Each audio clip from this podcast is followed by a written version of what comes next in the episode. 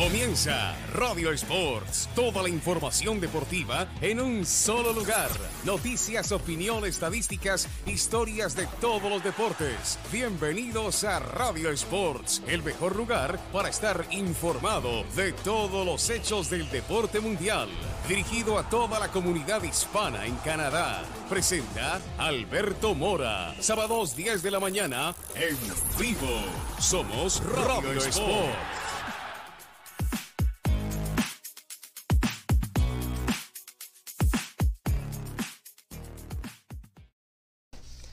Bueno, señoras y señores, ¿qué tal? Muy buenos días y bienvenidos a Radio Sports. Volvimos después de tres fines de semana, eh, los apasionados del deporte, que cada sábado pues eh, les trae la más completa información, análisis, debate de todo lo que sucede en Canadá y por supuesto en Norteamérica y en el mundo. Ya se va a conectar nuestro amigo Joaquín Soto. Y como siempre también nos acompaña Alex Gutiérrez, quien les habla Alberto Mora. Hola Alex, ¿cómo está? Hola Beto, ¿qué tal? Buenos días. Muy bien, muy bien. Como bien dices, ya extrañaba estar por acá, poder hablar del deporte, discutir un poco, pero muy, muy feliz de estar de vuelta por aquí contigo. Bueno, hay mucha información. Eh, voy a empezar con algo muy eh, corto con respecto a la Fórmula 1, porque es una noticia de última hora que se generó eh, pues aquí en Montreal. Es con respecto a la organización del Gran Premio Montreal de la Fórmula 1. Según el diario La Presse, que es uno de los diarios, eh, digamos, eh, más populares de aquí de la ciudad, dice que la organización de la Fórmula 1 está demandando 6 millones de dólares para mm, suplir, digamos, los gastos o ingresos que podría tener eh, la realización de la competencia, dado el caso que el Gran Premio de Montreal, que está pactado para el fin de semana entre el 11 y el 13 de junio, se ha realizado a puerta cerrada. Entonces, esa es una de las demandas que está haciendo la organización de la Fórmula 1, de pedir, bueno, al menos una, un colchón de 6 millones de dólares para, eh, digamos, amortiguar las pérdidas que tendría la realización del Gran Premio de Fórmula 1 a puerta cerrada. Hasta el momento no hay una respuesta con respecto a los tres gobiernos, tanto el federal, el, el, provincial, que es de Quebec, y por supuesto pues la alcaldía de la ciudad de Montreal. Sin embargo, pues todo está como eh, a, la expectativa teniendo en cuenta las nuevas medidas sanitarias que hay. Em, también el tema pues de, las, de los nuevos casos, la nueva alza en cuanto a los, a, los casos positivos de COVID-19 y que por supuesto pues va a complicar un poco las cosas en cuanto a, estos, a estas medidas sanitarias, ¿no? Eh, lo otro es que hasta el 12 de abril la Fórmula 1 necesita una respuesta porque ellos deben hacer el montaje económico para traer la competencia a Canadá. Entonces, pues es una lucha contra el tiempo. Eh, es decir, el próximo, la próxima semana deberá, eh, digamos, los organizadores de la competencia decir si pueden o no, digamos, de alguna forma amortiguar esos gastos económicos. Y eh, ya hay de por medio 18.7 millones de dólares de la parte de Liberty Media, que es, digamos, la organización que se ocupa de la parte de derechos televisivos y demás, que ya tienen en el bolsillo para presentar la prueba el próximo 11 y 13 de junio. Es decir, tiene que completar 25 millones de, dólares para la realización y la puesta a punto y la puesta final del Gran Premio de Montreal y por ello es que piden la compensación de los famosos 6 millones de dólares de la parte del gobierno, eh, eh, del gobierno canadiense. Pues por supuesto el tema es que deben cambiar condiciones sanitarias. La semana anterior al Gran Premio de Canadá se disputa el Gran Premio de Bakú, es decir, ellos solamente tendrían una semana para llegar a adaptarse a Canadá y demás. Por, es decir, tendrán que cambiar completamente el tema de las eh, cuarentenas y demás. Así que es un tema que tienen que empezar a negociar entre pues, los gobiernos provinciales, federales, también el de la ciudad y por supuesto la Fórmula 1. Esa es la noticia que se está manejando ahora. Por ahora hay realización de gran premio, sin embargo, pues hay algunas, eh, digamos, eh, lucecitas que podrían impedir la realización nuevamente del Gran Premio Montreal, teniendo en cuenta que no se realizó el año pasado. Sí, y oye Beto, y en esta situación, porque como bien mencionas, no habría muchas cosas que discutir a varios niveles políticos, obviamente el término de las cuarentenas, de las diferentes formas para la gente que llega a Canadá. ¿Cómo están en ese aspecto las cosas por allá en, en Quebec? ¿Están siendo muy estrictos? ¿Están siendo pues, a lo mejor más flexibles? ¿Cómo ves tú que a lo mejor pueda reaccionar el gobierno en ese aspecto? Pues hay que ver, hay que ver lo que sucede porque hay muchos cambios dentro de los, dentro de las medidas sanitarias, los famosos cubrefuegos, Ahora pues la aplicación de los deportes, de la, de la práctica deportiva en grupo, se debe hacer hasta durante el entrenamiento, durante la práctica, debe hacerse en, em, con máscara. Entonces, eh, esas cosas de alguna forma, para los que hacen deporte, digamos, de manera un poco más fuerte o profesional, entre comillas, pues también afecta, digamos, el rendimiento deportivo. Ese tipo de cosas empieza también a a cambiar un poco la variable del tema, más pues la eh, el aumento de casos también que hay en Ontario, en Quebec también hay una alza de casos importante y pues hay que ver cómo se desarrolla eso, ¿no? Además la Fórmula 1 pues también tendría que estar muy pendiente de cómo cada país está pues eh, tratando la pandemia, ¿no? en, un, en, un, momento pues que todo es de incertidumbre y que hasta última hora ellos deberán pues establecer vamos o no vamos. Entonces, eh, lo otro que, en caso que no se dé la realización del Gran Premio de Montreal, la Fórmula 1 ya tiene un plan B y es el eh, Gran Premio de Estambul en Turquía, que también ya lo recibió el año pasado en esa temporada tan, tan eh, algo alocada que hubo en la Fórmula 1 el año pasado en cuanto a calendario. Y, está, eh, y Estambul eh, recibió el Gran Premio pues, de Turquía, la Fórmula 1, mm, el año pasado y sería una de las candidatas, dado el caso que Montreal no reciba el Gran Premio de la Fórmula 1. Así que con eso quería arrancar. Es una noticia que se dio en las últimas horas y bueno, también importa bastante porque genera mucho la Fórmula 1 en cuanto a ingresos turísticos, la llegada de gente de otros países, demás, etcétera también como un movimiento pues cultural deportivo que se genera aquí en la, en la Ville de Montreal. Así que hay que ver qué sucede con esta noticia porque yo creo que Montreal no aguantaría otro año de sin Fórmula 1 a pesar que se vaya a la puerta cerrada. Entonces vamos a ver qué, qué sucede al respecto. Bueno, señor, Vamos a empezar entonces con la CONCACAF Champions League, cambiando de deporte y cambiando mm, de actividad. Pasamos al torneo de clubes más importante de esta zona del continente. Se dio la lógica. yo, la, yo la titulé así. Sí, la verdad es que creo que de cierta forma fue una jornada, pues obviamente dominada por, por los visitantes, ¿no? Todos, o sea, todos si no ganaron, empataron, fueron dos empates por ahí los que se dieron, pero los demás ganaron, ¿no? Entonces, como tú bien mencionas, se dio la lógica eh, los equipos más fuertes o favoritos, de cierta forma, eh, pues sacaron un resultado positivo para definir la serie ahora de regreso en casa. Por ahí hubo algunas cosas sorprendentes a mi gusto, o sea, creo que para mí algunos clubes de la Liga Mexicana quedaron bastante a deber, especialmente por ahí este Cruz Azul, que pues la verdad no, no pudo hacer nada contra el equipo haitiano y empataron a ceros. Eh, pero la verdad que el equipo, los equipos de la MLS me dejan un buen sabor de boca por su desempeño, la forma en que jugaron eh, y sobre todo tomando en cuenta que venían de una pretemporada, que son equipos que no han tenido actividad en los últimos 100 días. Entonces es algo que, pues, bueno, a mi punto de vista, como tú dices, se dio la lógica, pero sí hubo puntos a resaltar y otros puntos que también, como digo, algunos clubes mexicanos por ahí quedaron un poco a deber. Creo que el equipo de la MLS que tuvo más problemas de alguna manera fue Portland que no pudo mantener el resultado frente a Maratón en este empate 2 a 2 en el inicio de la, de la CONCACAF Champions League, pero de resto mm, hubo una jerarquía impresionante, sobre todo, por ejemplo, de Columbus Crew, que venía en una pretemporada malísima, había perdido, solo había marcado dos goles en la pretemporada y se le abrió el arco preciso frente a, Real Estelí, ganándole 4 a 0. Entonces, mm, quiere decir que ha sido buena la pretemporada a pesar de los malos resultados, por ejemplo, de Columbus Crew, que eso también puede ayudar bastante para el inicio de la MLS, para el actual campeón de la liga.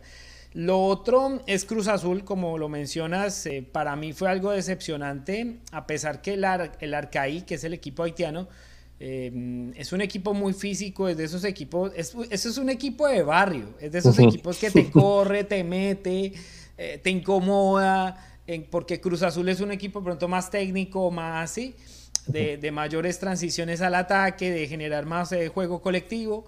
En cambio, el Arcaí eh, eh, mostró juego duro, juego brusco. Si tenía el balón, no podía hacer tres pases seguidos. La verdad, se complicó mucho Cruz Azul, que tuvo opciones para por lo menos llevarse el marcador 1 a 0. Su actualidad era muy buena porque en la Liga Mexicana Lleva 13 partidos ganados de manera consecutiva también la, la máquina cementera. Y bueno, que yo creo que fue el, el, sinsabor de, de, todos estos juegos de la, de la CONCACAF Champions League. De los otros americanos, interesante lo de Filadelfia en debut también, ante un equipo que ya es como copero, que como lo es esa prisa. Y bueno, ahí queda claro que la implementación del VAR va a ser importante porque la patada al final que le propinan al, al jugador, al mediocampista de Filadelfia, que arma posteriormente la bronca, pues eh, dice uno, ok, eso no, no, no, eso con el bar era roja directa y el árbitro empezó de manera arbitraria a sacar amarillas a cuanta persona veía en la cancha. Eso fue lo más loco que me pareció. Empezó a sacar amarillas a todo el mundo y la verdad, no, yo creo que eso destaco, por ejemplo, también de Philadelphia Union. ¿Qué otra cosa puedes destacar de estos juegos, Alex? Pues mira, yo, bueno, para complementar esa parte donde tú dices del bar, creo que sí, ¿no? Hubo algunas acciones por ahí en las que a lo mejor pudieron cambiar el rumbo de los partidos o, a lo mejor darle una ventaja amplia a los visitantes, cosas así. Por ejemplo, también ahorita que hablamos del caso de Cruz Azul, hubo ahí una patada clarísima, un defensa de una patada clarísima en la cara a un jugador de, Cruz Azul en, una jugada. Entonces, también eso a lo mejor eh, es triste que el Cruz Azul hubiera tenido que depender a lo mejor de eso para sacar el resultado, pero pues eso pudo haber cambiado un poco la historia por ahí, ¿no? Eh, otras cosas que yo resalto, la verdad es que hablando un poco de la MLS cómo están empezando apenas a volver a agarrar ritmo, a volver a incorporarse, eh, tú lo ves, ¿no? O sea, te das cuenta claramente cuando un equipo ha estado ya dentro de una temporada que ha estado bien, porque el físico, los equipos de la MLS todos empezaron bien. Los primeros 45 minutos todos dominaban, todos tocaban la pelota, todos se movían. Pero al final de los partidos se les estaba acabando la gasolina, ¿no? Y como bien mencionas, el caso de Portland, que, que al final fue lo que le costó llevarse la victoria en Honduras. Eh, creo que fue un partido que, que o sea, eso fue un, algo muy constante en todos los equipos de la MLS. Los últimos 20, 30 minutos de los partidos se les complicaron y es normal, ¿no? Cuando no vienes de, un nivel competitivo eh, reciente, pues al final las, las piernas te pesan y, es complicado. Entonces, también resalta un poco lo que podría ahora pasar ya que, se den los siguientes juegos de vuelta. Creo que al final terminará siendo una batalla MLS contra Liga MX y por ahí todo, está, todo, está acomodado, ¿no? Exacto, sí. y, y, fiel reflejo de ello es lo que vimos entre León y Toronto. Por ejemplo, e, ese partido nos demostró que Toronto va a mostrar... Eh, acá, me, acá me corrigieron, gracias. Sí, lleva 11 ganados y no 13. Sí, sí, sí, sí, sí. Llevan 11 ganados y no 13. Perdió los dos primeros partidos Cruz Azul en la liga y luego pues tuvo esa racha de 11 victorias consecutivas, no 13, gracias a Alberto Gutiérrez que me corrige, para, para llegar a este partido donde pues cortó esa racha de triunfos de manera eh, consecutiva, valga la redundancia. Lo, lo, que mencionábamos era que el fiel reflejo de esa competición Liga MLX, eh, MLS, la vimos en León Toronto, ese mm, empate 1 a 1 yo creo que dejó con mal sabor de boca sobre todo a los mexicanos porque tuvieron una cantidad de opciones en el segundo tiempo para, para llevarse la victoria y para alargar el marcador, porque lo, hay una que votó Joel Campbell, si no estoy mal, ya casi sobre al final, que deja al arquero el rebote y lo deja ahí debajo del arco, y uno dice, no, pues hombre, eso es gol. No, la votó casi a la última línea de, de sillas del estadio. ¿no? Sí. la votó fuera del estadio y uno dice, bueno, ok, también tuvo otro en el travesaño, creo por ahí. Sí, exacto. Una de Joel Campbell al travesaño también, una muy buena acción individual, que pues, eh, y hace un muy buen disparo, pues desafortunadamente pega en el palo el balón. Sin embargo, mm, si esa acción la hubiese hecho Toronto, uno dice, ok, ellos vienen todavía un poco duros, la pretemporada además, pero León ya lleva más de 10 partidos jugados en la liga y uno dice, bueno, que ahí tenía un poco ya de, de, tener más ritmo el jugador que, que desperdició esa acción. Toronto empezó bien, a mí me gustó el inicio de Toronto eh, atacando, buscando qué, podía de pronto aprovechar del planteo táctico de León. Los primeros 15, 10 minutos fueron interesantes de, Toronto. Luego vio que el tema iba a ser un poco más físico y se replegó de inmediato a esperar a, León. De producto de eso fue que llegó el golazo de, este muchacho. De Fernando Navarro. de Navarro, perdón, Fernando Navarro. Y, y bueno, ahí ya pues Toronto empieza un poco a, adelantarse las líneas, a, buscar un poco el marcador y bueno, después llega esta inafortunada acción de los dos colombianos de entre William Tecillo y Andrés Mosquera Guardia, que le da pues un, autogolazo. De verdad es que el hombre por rechazarlo hizo un globito al arquero y terminó empatando el partido en un, en un, en un bonito gol, pero pues eh, desafortunadamente para los intereses del León no fue bueno porque ese gol visitante puede ser determinante también para el partido de vuelta, ¿no? Y quedó 1-1 uno, y tendrán que ahora definir la serie en Orlando, en Orlando, Florida, la próxima semana. Y yo, de resto, sí. Sí, no, como tú bien mencionas, creo que fue un buen partido, un partido bastante parejo, bastante de los partidos más parejos, creo, de toda la, jornada. Eh, dos equipos que de cierta forma puedes decir que, obviamente, guardando las proporciones y guardando el caso de que Toronto viene saliendo de una pretemporada, Toronto creo que sí le, le compitió en cierta forma a, Toronto, a León, pero pues también León dejó ir como cinco oportunidades muy, muy claras de, de haber hecho esto una goliza. Y pues bueno, también ahí hablando un poco del otro partido de América, también yo creo que, que ganó, ganó bien, pero de cierta forma se le complicó un poco, ¿eh? porque le, el equipo este, de Olimpia tuvo ahí varias oportunidades, hubo varios descuidos, creo que el América de cierta forma al principio salió un poco confiado, pero una vez que empezó ya a llevar el juego, a empezar a resolver, a empezar a hacer las cosas, pues se le dio el resultado, pero habrá que ver, creo que de cierta forma los equipos centroamericanos como, o sea, Costa Rica, los hondureños, de cierta forma dieron buena cara, dieron buena pelea y, y creo que todavía tienen cierta oportunidad eh, en el partido de vuelta y habrá que ver qué Yo, yo, yo creo que a estos, equipos, de pronto dentro de, la, dentro de la estructura que quieren armar de juego y, y demás, pueden mostrar cosas positivas, pero le falta como el punch de quién les anote los goles, de, de, un jugador que te lleve de, que, te, que te lleve defensas, que te abra espacios, que un volante pueda entrar a situación de gol. Creo que a los equipos, sobre todo de Centroamérica, les falta eso. Y bueno, habría porque los mexicanos se aprovechan de eso, que los eh, equipos en defensa, digamos, de esta zona de Centroamérica, Costa Rica, Nicaragua, Honduras, etcétera, son equipos que atacan mucho en bloque y en momento que ese bloque tiene un momento de desconcentración, ese bloque, valga la redundancia, se, se abre y ahí es donde los equipos aprovechan y, pues van llevando y aprovechando la situación. Pero ahí entra un tema de discusión y ya es para cerrar el tema. Eh, está bien que, por ejemplo, Liga MX, MLS, eh, Costa Rica, Honduras, y se me va el otro que, ya empezó la liga. No es bueno que la CONCACAF de pronto establezca una vez el tema de, de organizar por lo menos el inicio de los campeonatos. No estoy diciendo en la misma día, pero por lo menos en el mismo mes para que haya de pronto mm, un emparejamiento en el nivel. No estoy diciendo que ya porque Olimpia va a empezar en el mismo mes que el América va a jugar igual ahora. Pero por lo menos que haya mm, una competitividad y sobre todo un rendimiento en entrenamientos, un ritmo ya un poco más avanzado en cuanto al campeonato.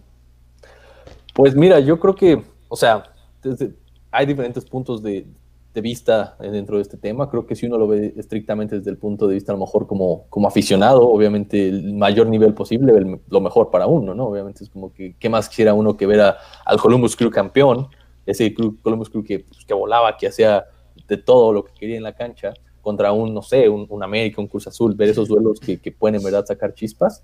Eh, obviamente sería interesante, pero creo que también hay muchos intereses económicos de por medio en, y que sabemos que la MLS es complicado que cambien su calendario porque entre todos ellos tienen, o sea, tienen sus cosas muy establecidas, que está la temporada de básquetbol, que está la temporada de fútbol americano, que está la temporada de soccer y, y se van siguiendo. Entonces yo lo veo muy complicado que pasara. Como aficionado me encantaría, pero sería interesante ver qué, qué sucede en eso.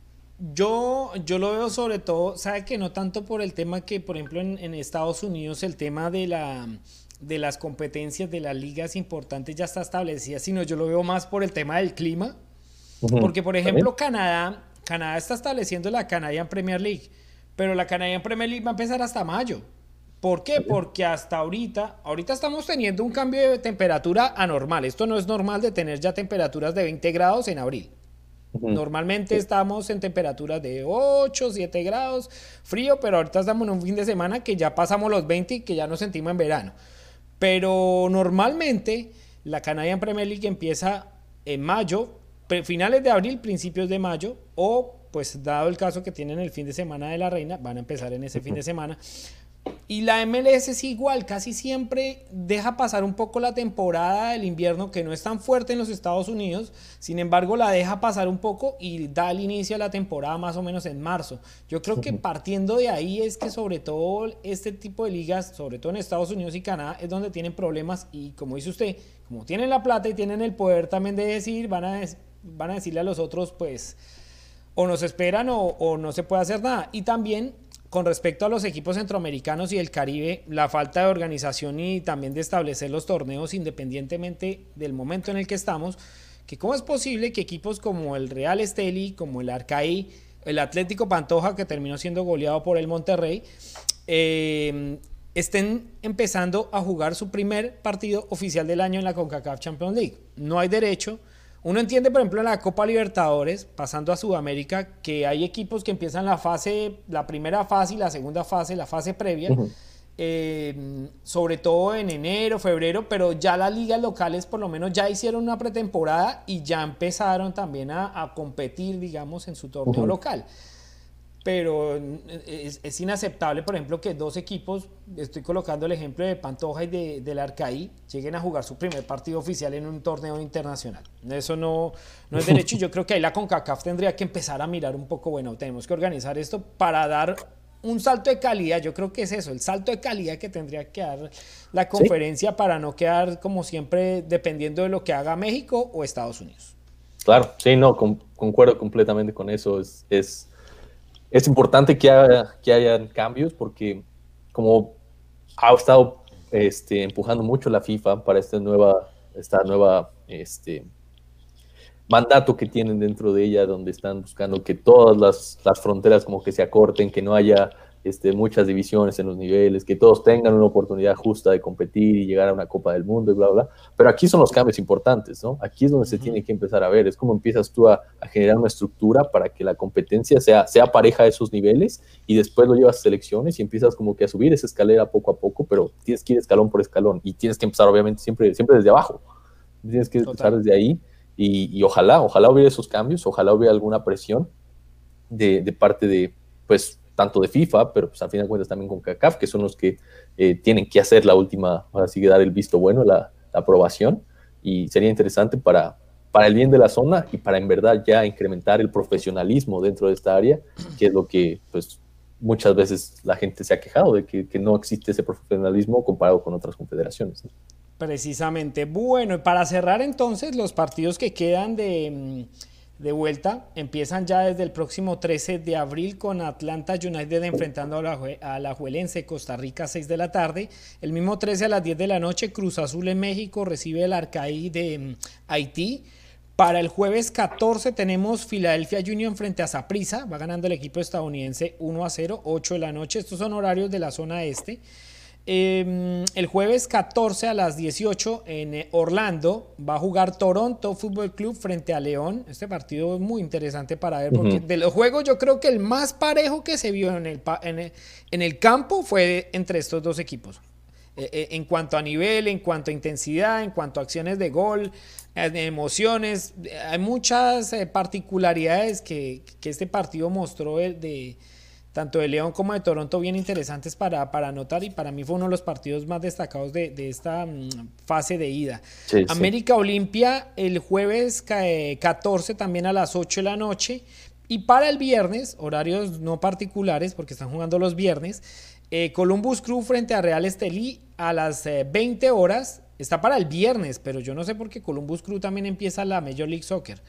Eh, y para el viernes también a las 22 10 de la noche, Monterrey frente, frente al Atlético Pantoja de República Dominicana. Esto es lo que tenemos con respecto al tema de eh, la mm, de la CONCACAF Champions League que empezó, digamos, eh, su, camino, ¿sí?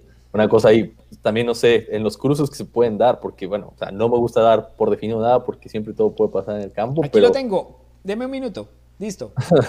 pero el cruce que se puede dar ahí interesante puede ser el de Monterrey contra Columbus. ¿No? Entonces ambos ya ganaron por mucha diferencia, digo, nada está escrito, nada está definido, pero tienen un colchón bastante importante ambos, pero ese cruce puede ser bastante interesante entre Monterrey y Columbus, si Columbus empieza a ganar un buen ritmo. Analizando, por ejemplo, el cuadro, ahí mm, podemos mirar que la zona izquierda es mucho más interesante que la zona derecha, por lo que menciona usted. Eh, hay, hay, equipos que, dado el caso de clasificar, terminan montando unos muy buenos partidos. Cruz Azul podría jugar frente a Toronto o León, por ejemplo. Y también sería un buen partido. Y el ganador de ahí enfrentaría al semifinal, en la semifinal al ganador entre Monterrey, Columbus, Pantoja o Esteli, aunque todos vamos a, concluir que va a ser Monterrey y Columbus Crew. Eh, se pueden enfrentar, por ejemplo, en semifinales. Por el otro lado está un poquito más eh, menos interesante, aunque también podríamos ver un Portland América en cuartos de final. Y un duelo norteamericano entre Atlanta y Filadelfia, que también es bien interesante en, la parte alta del cuadro. Así que vamos a ver.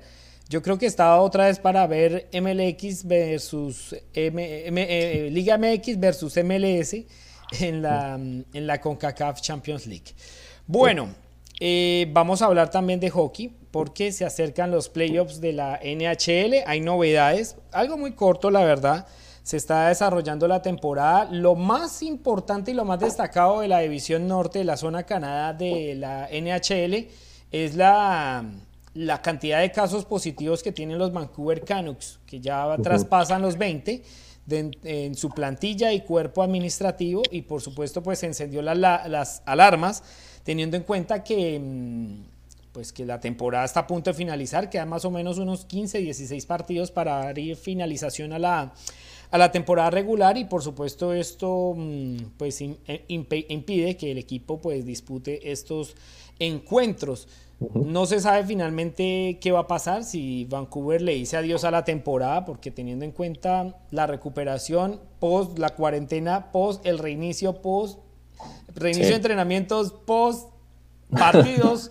Eso va a tomar tiempo y la verdad ya estamos eh, empezando el mes de abril y la idea es que la liga eh, empiece a jugar la, las llaves de hacia la Copa Stanley por lo menos a, principios de mayo, terminando eh, en mayo, bien sea a mitad o a finales del mes. Entonces, ese es el primer, digamos, gran problema que tiene el Vancouver Canucks, que está lejos en la tabla de posiciones igual sin embargo, pues era uno de los equipos que mm, estaba más cerca de pelearle, por ejemplo, a los Canadiens de Montreal en la, en la tabla de posiciones.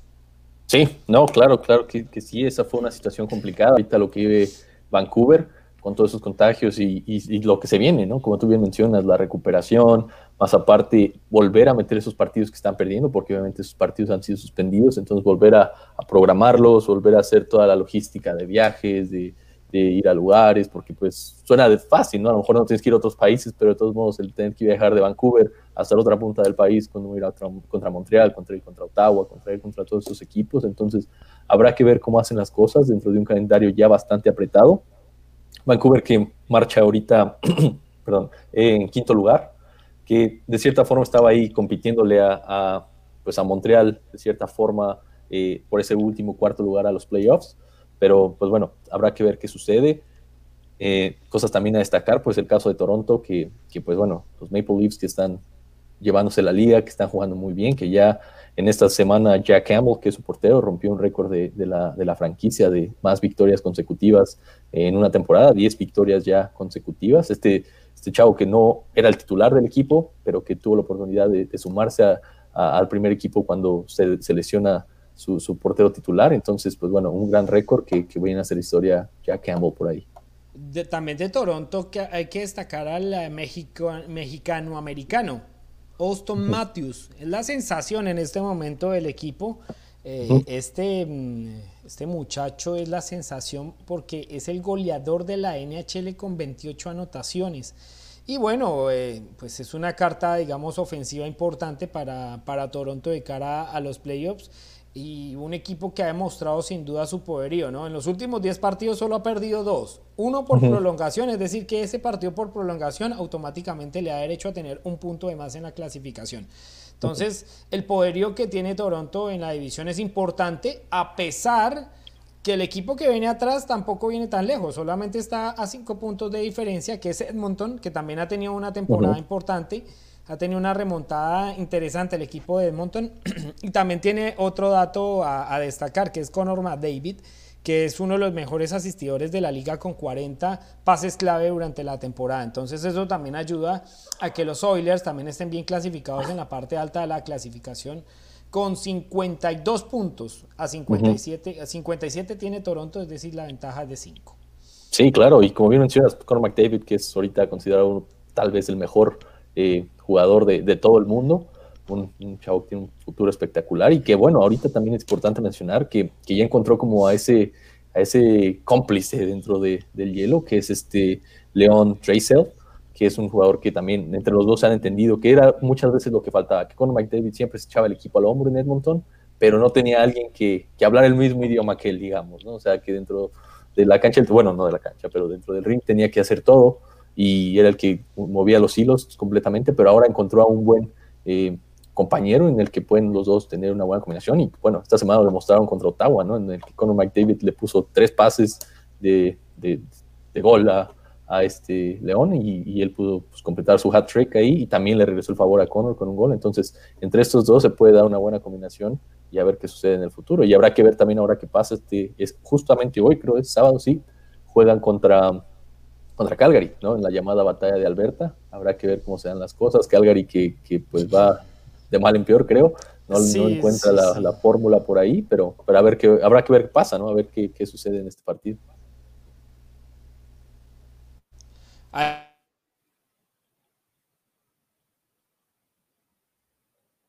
Ahí, ahí él te conectar en ese momento. Ahí ya estamos otra vez. Le estaba diciendo a Alex que el tema de, mm, de, Calgary es igual al de Ottawa. Yo creo que ya se van resignando un poco al tema de pensar en la próxima temporada. No es buena su situación.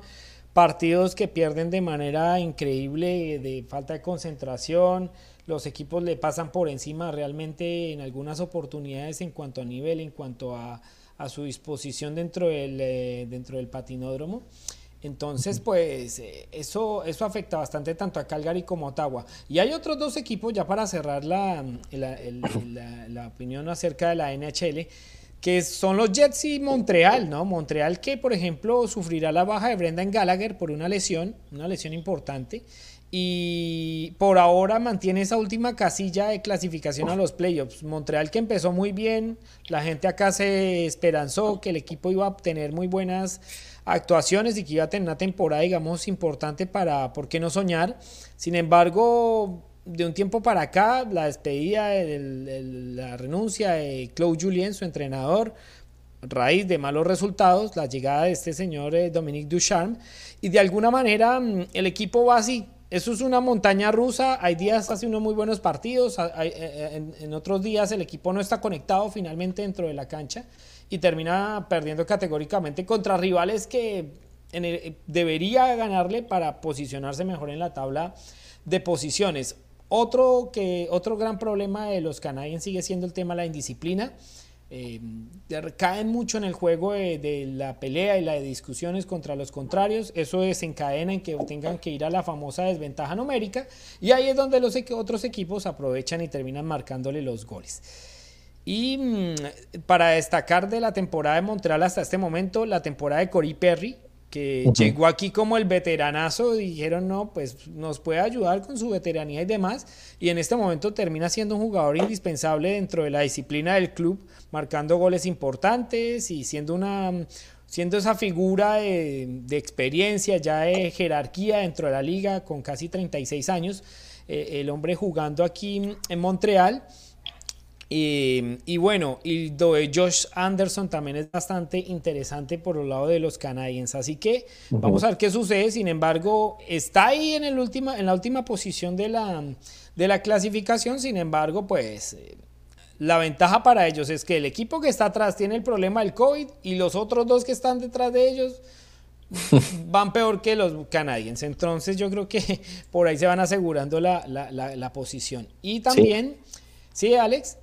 Sí, no, y te comentaba, ¿no? El día de hoy juega este Montreal contra los Jets, que son los dos que están ahí peleando de cierta forma el tercero y el cuarto lugar, aunque pues bueno, eh, los Jets le llevan ya una ventaja de casi ocho puntos a, a, Montreal, entonces habrá que ver qué, qué, sucede por ahí. Será un juego interesante también para ver un poco la realidad de, de, los Canadiens, ¿no? Y ya de cara al final de la temporada, ver si pueden en verdad empezar a, a levantar, empezar a subir, empezar a competir y, y bueno, habrá que ver qué sucede porque ellos eh, esta semana también escuchaba por ahí que su, el gerente general comentaba que, porque mucha gente hablaba de que se iba a haber cambios, de que se iban a ver algún tipo de movimiento antes del cierre de, pases, que es el 12 de abril, Entonces él decía que, pues que no, que el equipo se iba a quedar como estaba, entonces no tuvieron este, pues ninguna sangre nueva para que viniera a lo mejor a levantar el equipo, a ver, a mover piezas por ahí. Entonces lo más probable es que no, no suceda nada antes del cierre de temporada.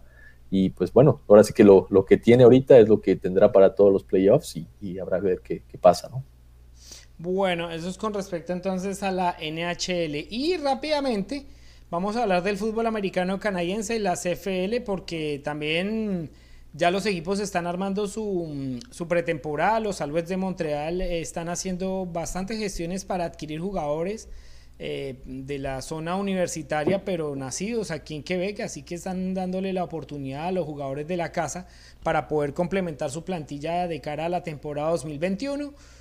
Hay muchos movimientos dentro de los equipos como tal, dentro de los ocho equipos que pertenecen a la liga, sin embargo, pues no hay, una, no hay un gran nombre que vaya a marcar, digamos, eh, el mercado de pases de la Canadian Football League para la temporada que viene. Y hay un consorcio con FXFL que mm, hicieron hace unos días eh, un convenio, una unión junto a la Canadian Football League para trabajar e identificar oportunidades para que estas dos ligas colaboren, innoven y hagan crecer el fútbol americano.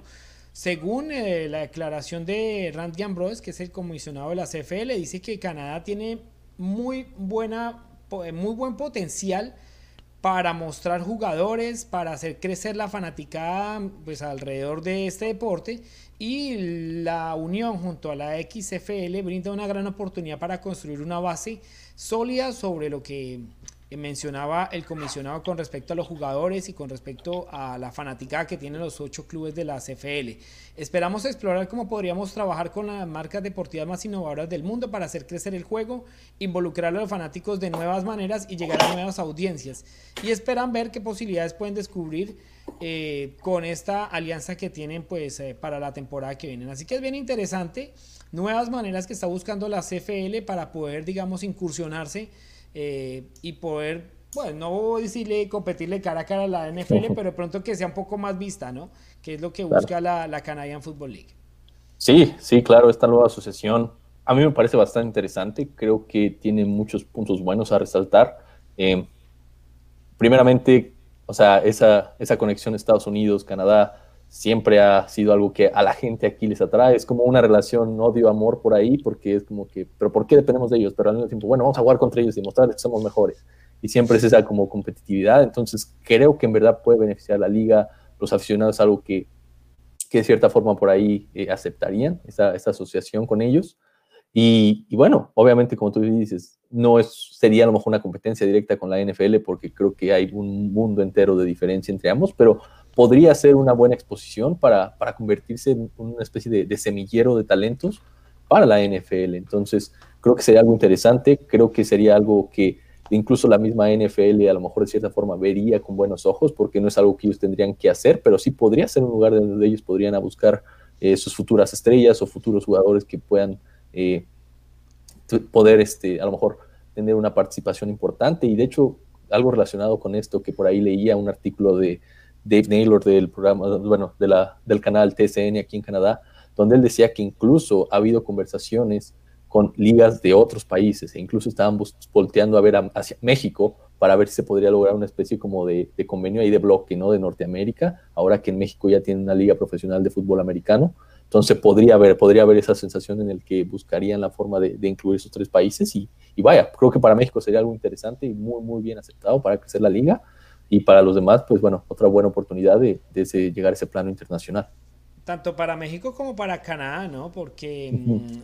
a pesar que la NFL tiene bien establecido el tema con, eh, digamos, esos convenios que tiene con los clubes universitarios de fútbol americano en los Estados Unidos, uh -huh. de hecho es uno de los deportes también más vistos eh, en los Estados Unidos, el deporte colegial, el fútbol americano uh -huh. colegial eh, sería también bueno que la NFL expanda un poquito, así como lo hace la NBA, por ejemplo, con los Raptors, eh, la MLS con el Impact, con el Montreal, con Vancouver y con Toronto, por ejemplo.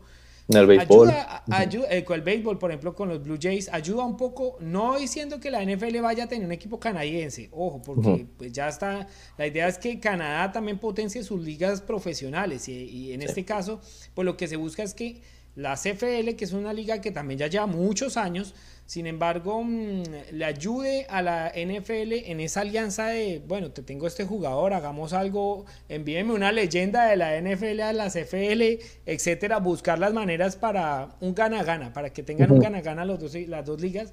Y puede ser bastante interesante, mismo con México, ¿no? ¿Por qué no llevar, no sé, bueno, voy a poner un nombre porque es el que tengo acá en la casa en este momento, un Tom Brady dentro de dos años, por ejemplo, a, una, a un equipo mexicano para la liga profesional. Eso va a ser un boom mediático. No, sería un. México se cae. No, pues bajemos, bajemos, por ejemplo, dos líneas de Tom Brady. Otro quarterback que pueda, digamos. Pero un jugador que marque, digamos, una historia o que sea referente de la liga. o que haya tenido su momento, o que haya tenido a lo mejor una alianza latina. Por ejemplo, se me viene a la cabeza, a lo mejor pensando un poco en esa colección latina, a lo mejor Mark Sánchez, que estuvo por ahí un tiempo con, con los Jets, también a lo mejor como decir esa parte como latina, un jugador que ya pasó su época, que ya está a lo mejor en otro plano totalmente, pero a lo mejor llevarlo para darle una, un extra, ¿no? A la liga, claro. Exacto, a, es, a, eso es a lo que yo voy. Ese tipo de cositas, de convenios, alianzas, es un gana-gana para todos, porque finalmente México se va a sentir agradecida que la NFL le permitió mostrar ese jugador allá, etcétera. Mismo que la NFL también ya presenta partidos, por ejemplo, en México, Canadá podría hacer lo mismo. Vamos a ir a presentar un partido en México, buscar de pronto otros mercados. Es decir, hay muchas maneras para que la liga se potencie. Eh, como menciono, es una liga que también lleva muchos años dentro de la historia del deporte aquí en Canadá. Sin embargo, pues le falta ese salto de más para que sea un poco más eh, conocida, sobre todo en el ambiente deportivo del país. Así que mm, vamos a ver qué pasa. Por ahora lo que sabemos es que no hay fecha definida toda hora. Seguramente va a ser también para mayo porque la CFL también está buscando de manera importante reactivar su liga porque ellos fueron de las pocas em, de los pocos torneos que no dieron inicio a su, a su fase regular ni a su temporada completa en el año anterior por la pandemia del COVID-19. Así que vamos a ver, pero, pero ya es hora también que los equipos eh, empiecen a salir porque las pérdidas económicas también son muy, muy grandes y dado el caso que no se dé mm, un inicio del, de la competición sería, digamos, eh, poner el cuchillo ya en el pecho para la liga y matarla, honestamente. Sí, estaría muy complicado. Sería muy complicado el tema de de, revivir la liga pues tras otro posible paro por el tema de la pandemia. Bueno, y para el cierre vamos a hablar nuevamente de fútbol porque no sé, el mundo del fútbol pues va a estar pendiente del Real Madrid Barcelona partido 245 en el historial y una realidad bien bien bien interesante a pesar que el Barcelona pues eh, solamente está disputando la Copa del Rey y la Liga pues eh, en la liga, en el torneo local, pues lleva un muy buen récord, ¿no? El Barcelona. Y el Real Madrid, pues sigue compitiendo en Champions, viene a derrotar a Liverpool 3 por 1 en el partido de ida de los cuartos de final.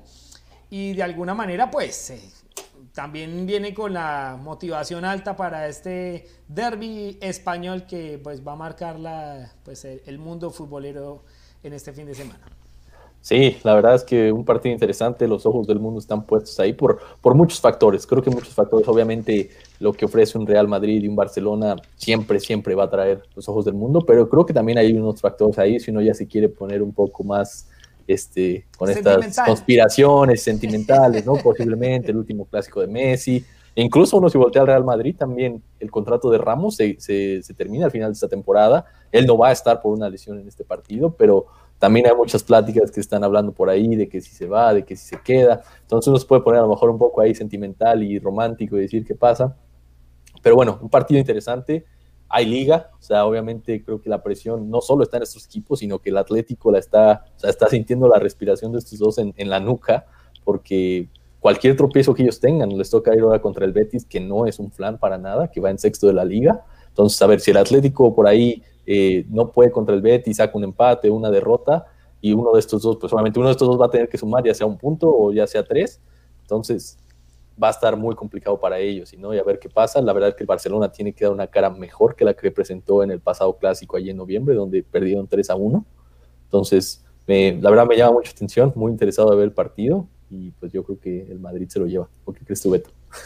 yo sé, yo sé que el tema, el tema político y el tema, digamos, dirigencial no debería afectar eh, el, eh, el rendimiento de un equipo. Sin embargo, de que llegó Joan Laporta como nuevo presidente en su segundo mandato del Barcelona, hay otro ahí. No estoy diciendo que el equipo ahora es el mejor del mundo y ya mejor dicho, no, ya Alberto dijo que el Barcelona ya es el mejor equipo porque llegó la porta. No. Se siente otro aire, se siente como una tranquilidad, que no está ese, mm, ese morbo y esa sombra negra de lo que gestionó Bartomeu, etcétera. Ya eso como que se fue un poco de lado y llega, llega, llega como saliendo el sol nuevamente a la, al, al Camp Nou, a la Masía, etcétera, a toda la zona de Barcelona, porque se siente eso, se siente tranquilidad y de alguna forma los jugadores también dentro del terreno de juego han expresado eso como esa tranquilidad de poder jugar a la pelota, de que la gente no está con las cámaras ni los periodistas están detrás del problema diligencial, sino están viendo pues lo que sucede realmente con los jugadores en el, en el campo de juego. Y eso poco a poco ha determinado que el Barcelona vaya muy bien en la liga. De hecho, la última derrota del Barcelona fue el 5 de diciembre del 2020, 2 a 1 frente al Cádiz de visitante. Y en adelante ha jugado 19 partidos, ha ganado 16 y solo ha empatado 3. Es un muy buen registro para el Barcelona, pero su rival, el Real Madrid, también tiene muy buen registro en liga, porque su última derrota data del 30 de enero de este, del 2021, perdón, del 2021. 30 eh, de enero del 2021, 2-1 frente al Levante, y en adelante ha jugado 13 partidos, ganando 11 y empatando 2. Así que también es un muy buen registro, digamos, eh, positivo del Real Madrid, tanto del Barcelona, de cara a este partido, ¿no? Entonces, pues vamos a dar un juego electrizante, vamos a dar dos, dos equipos, uno que viene poco a poco ensamblando la idea de lo que quiere Ronald Koeman, poco a poco el holandés ha tratado de de, mostrar su idea y el equipo le ha entendido ya lo que él quiere en el terreno de juego y por ello los buenos resultados que ha tenido en los últimos 19 partidos, 20 con el que jugarán en este fin de semana. Y bueno, por el lado del Real Madrid la gente critica a Zinedine Zidane, que el técnico francés a veces ha ganado todo lo que ha ganado por la nómina y demás, pero es uno de los técnicos también que de una u otra forma, si su equipo juega bien, mal, bonito, feo, eh, algo hace dentro de su ideología, filosofía táctica para que el equipo le rinda en los momentos que él quiere. Dado el caso Champions, mucha gente le. Dado el caso Champions, por ejemplo, ahorita esta semana que muchos decían, no, no, es que el Liverpool viene mal, pero el Liverpool en Champions puede complicar al Real Madrid. 3 a 1, categórico, contundente, un equipo también que ya también lleva varios años bajo la misma estructura, Cross, Casemiro, mediocampo, Benzema, punta de ataque. Y también esa regularidad de años funciona para un equipo como el de Zinedine que lo conoce pues a la perfección. Y bueno, tiene, tiene eso. Yo no sabría cuál es la palabra que le podríamos decir a eso. Tiene, tiene, no sé si sea suerte, pero tiene la capacidad de, de, de cambiar el partido en el momento que él quiere y le da resultado. Sí, claro, creo que un tipo como Zidane es un tipo que obviamente sabe muchísimo sobre fútbol. Eh, esa gente que, como tú mencionas, dices que es por la plantilla, es la nómina que tiene, con esos, o sea, cualquier persona que pones ahí con esos jugadores gana lo que sea y todo ese tipo de cosas, y que incluso también se llegó a decir mucho tiempo en el Barcelona, cuando decían de que no, pues es que este equipo juega solo, ¿no? No hay, no hay mucha ciencia. Pero la realidad es que yo creo que en este tipo de equipos no es tanto a lo mejor qué tan buen entrenador o qué tanto le puedas tú aportar al equipo, es más, cómo controlas lo que es ese equipo, cómo en verdad le pones las riendas y cómo llevas al equipo, porque es una lucha de egos interna, ¿no? O sea, tienes jugadores de tantísimo calibre que pues tienes que encontrar la forma de, gestionar el, vestuario, ¿no? De ver cómo puedes, en verdad, que esos tipos de tanto talento, pues se unan, se complementen y luchen por la misma causa, ¿no? Entonces, eso es lo que yo personalmente le doy mucho, este, mucho reconocimiento a Zidane por lo que ha hecho, por los logros que ha conseguido. También el caso de Kuman, también yo le reconozco que no fue sencillo, llegó en un panorama muy complicado, una situación en la que su máximo ídolo, tal vez en la historia del barcelonismo, estaba a punto de ya irse, no estaba contento, había expresado públicamente su, su descontento con la directiva. Y pues bueno, llegó ahora sí que a apagar el incendio y lo ha venido haciendo y le ha costado, le costó muchísimo esa primera parte de la temporada, eh, en verdad encontrar un, balance bueno en el equipo, pero ahorita ya que el equipo se ha, se ha concentrado, se ha vuelto, ha empezado a agarrar un buen ritmo, los aires son distintos ahora que hay una nueva persona este, en la presidencia del equipo también, entonces creo que todo ese tipo de cosas se empieza a ver, se ve un Messi más también, más tranquilo, más, que disfruta más el juego también, que aporta de cierta forma un poco más su, su experiencia, su jerarquía, entonces creo que eso también vuelve este partido aún más interesante, ¿no? Es un Barcelona completamente, digamos, nuevo a lo que se presentó en noviembre, y pues bueno, llega también un Madrid que, que también viene encarrerado, que viene ahí peleando, y que, que, los dos quieren estar ahí, que saben que si una derrota ahorita les puede en verdad costar la liga a cualquiera de los dos. Y además que eh, muy claro lo que mencionas del Barcelona, el, el cambio total que hubo, digamos, de, de, noviembre para acá.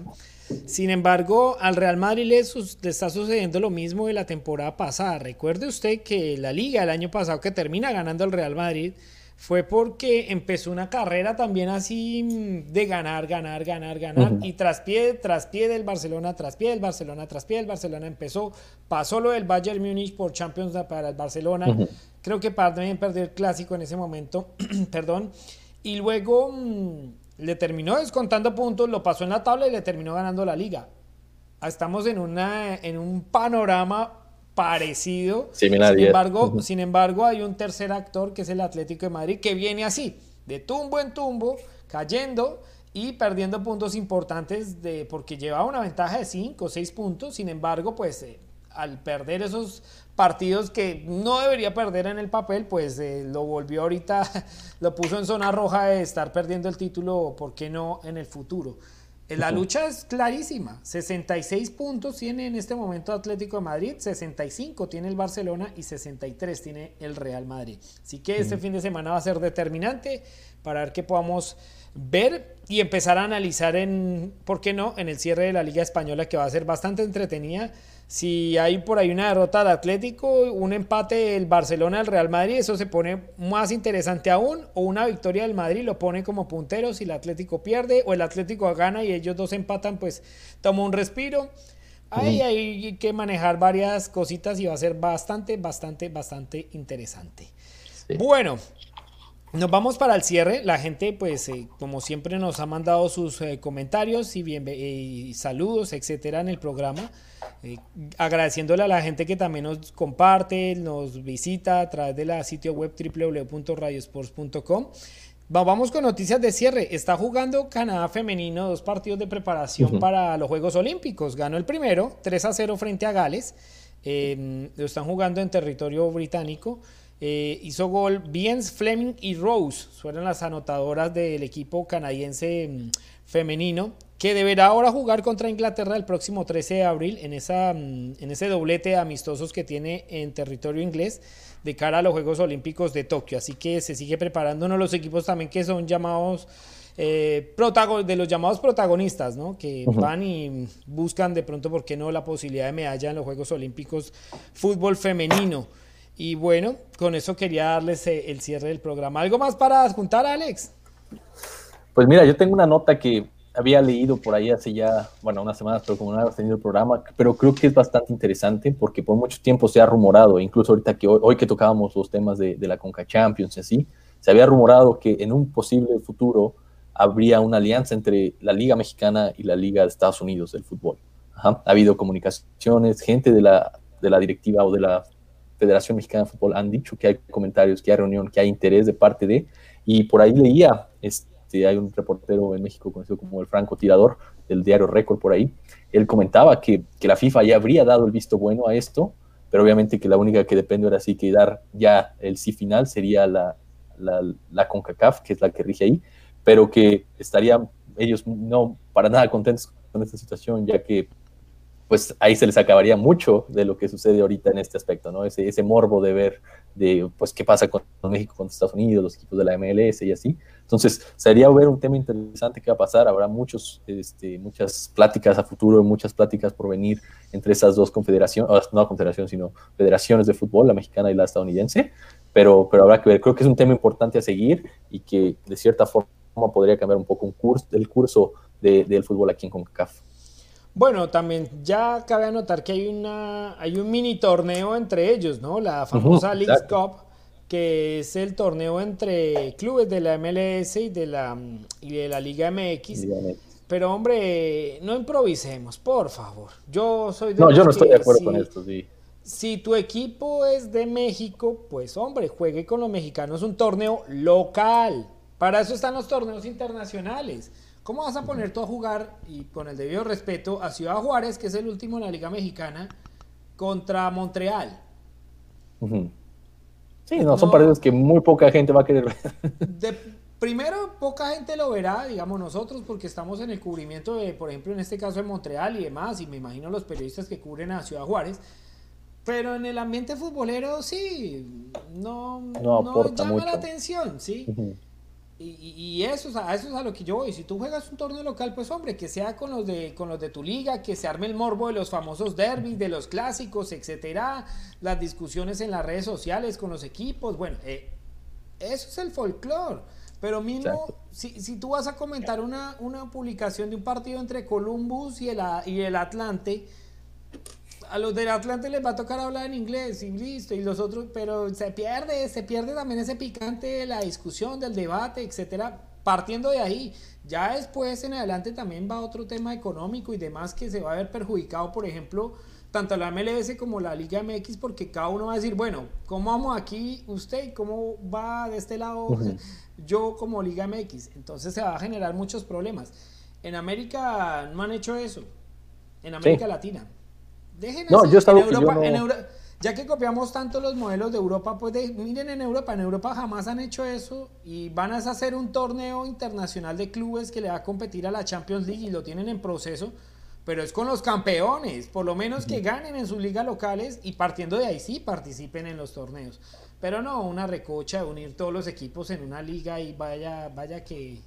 Sí, ya, México, ya México ha hecho bastante en quitar el descenso que eso ya, ya es otro tema un poco bastante delicado, ¿no? Que ya, ya pasa a otros extremos en el no tener descenso en México, pero sí de segunda división. Claro, sí, exacto. Es algo que a mí no, a mí no me llama la atención, a mí no me parece correcto, pero al mismo tiempo sé de cierta forma la forma en que las cosas se mueven en el fútbol mexicano, en la que simplemente buscan más, este, más sacar más más dinero, buscar de dónde sacar más dinero, buscar de dónde sacar aquí los dólares en este caso. Y, para mí eso sería un atentado para el fútbol, para los aficionados. O sea, son juegos que en verdad no, no te dan más allá de, o sea, no, ¿qué, ¿qué, le beneficia al fútbol mexicano, como tú dices? O sea, jugar ese tipo de juegos y hacer tantos viajes y tanto tipo de cosas sería algo que a mí, a mí en lo personal no, no me llama la atención para nada. Y no lo, no lo apruebo. Para el cierre nos vamos con comentarios de la gente. Dice, ¿qué opina de las declaraciones del Chicharito desde que llegó a la MLS, de que él llegó a la MLS para hacerla crecer? Primero, Chicharito está en deuda, entonces partamos del hecho que Chicharito deberá recomponer su camino porque no viene en, no, viene en caída libre en su rendimiento, no solamente desde, desde su participación en Inglaterra con el West Ham, desde ahí sus números no son buenos de, Javier Hernández. Y partiendo de ahí, pues pues declare, ¿sí? Me, me hago entender. Sus números en el Galaxy fueron desastrosos el año pasado, solo hizo dos goles en 15 partidos.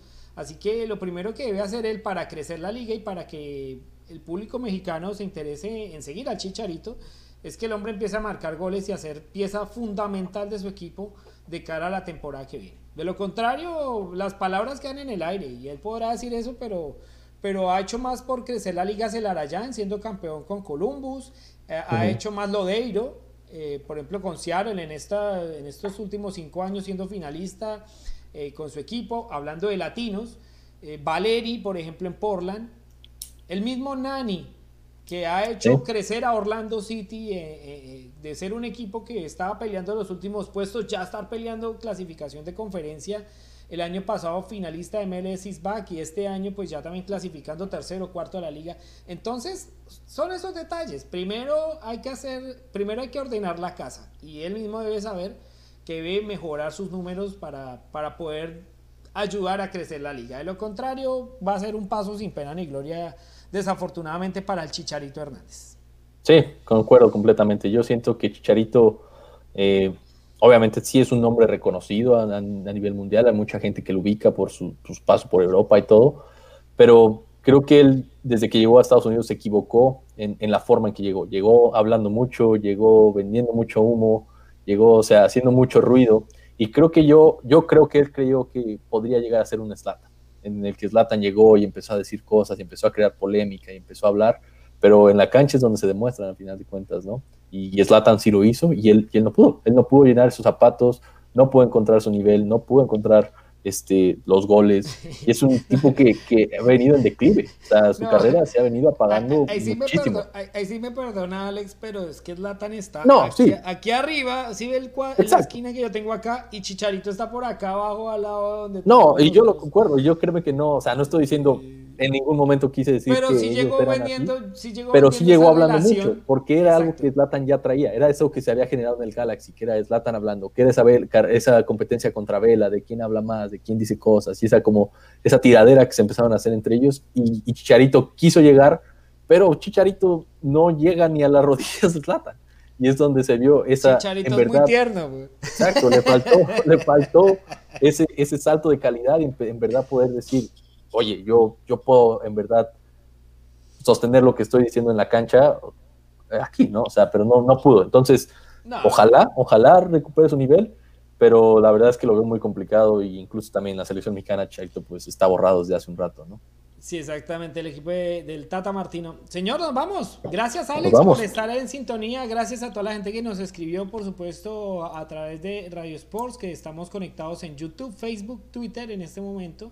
Y podrán encontrar también el programa en audio en Spotify a partir del mediodía para que también estén pendientes desde su carro, desde la, desde la casa, pueden conectarlo, no importa, haciendo ejercicio y demás, nos pueden escuchar ahí. Y pues estar al tanto de la última actualización deportiva de lo que sucede en Canadá, Norteamérica y por supuesto en el mundo. Me acompañó Alex Gutiérrez este, en esta semana y les habla Alberto Mora. Gracias a todos, gracias Alex, un abrazo. Luego, Beto, buen día. Buen día, chao.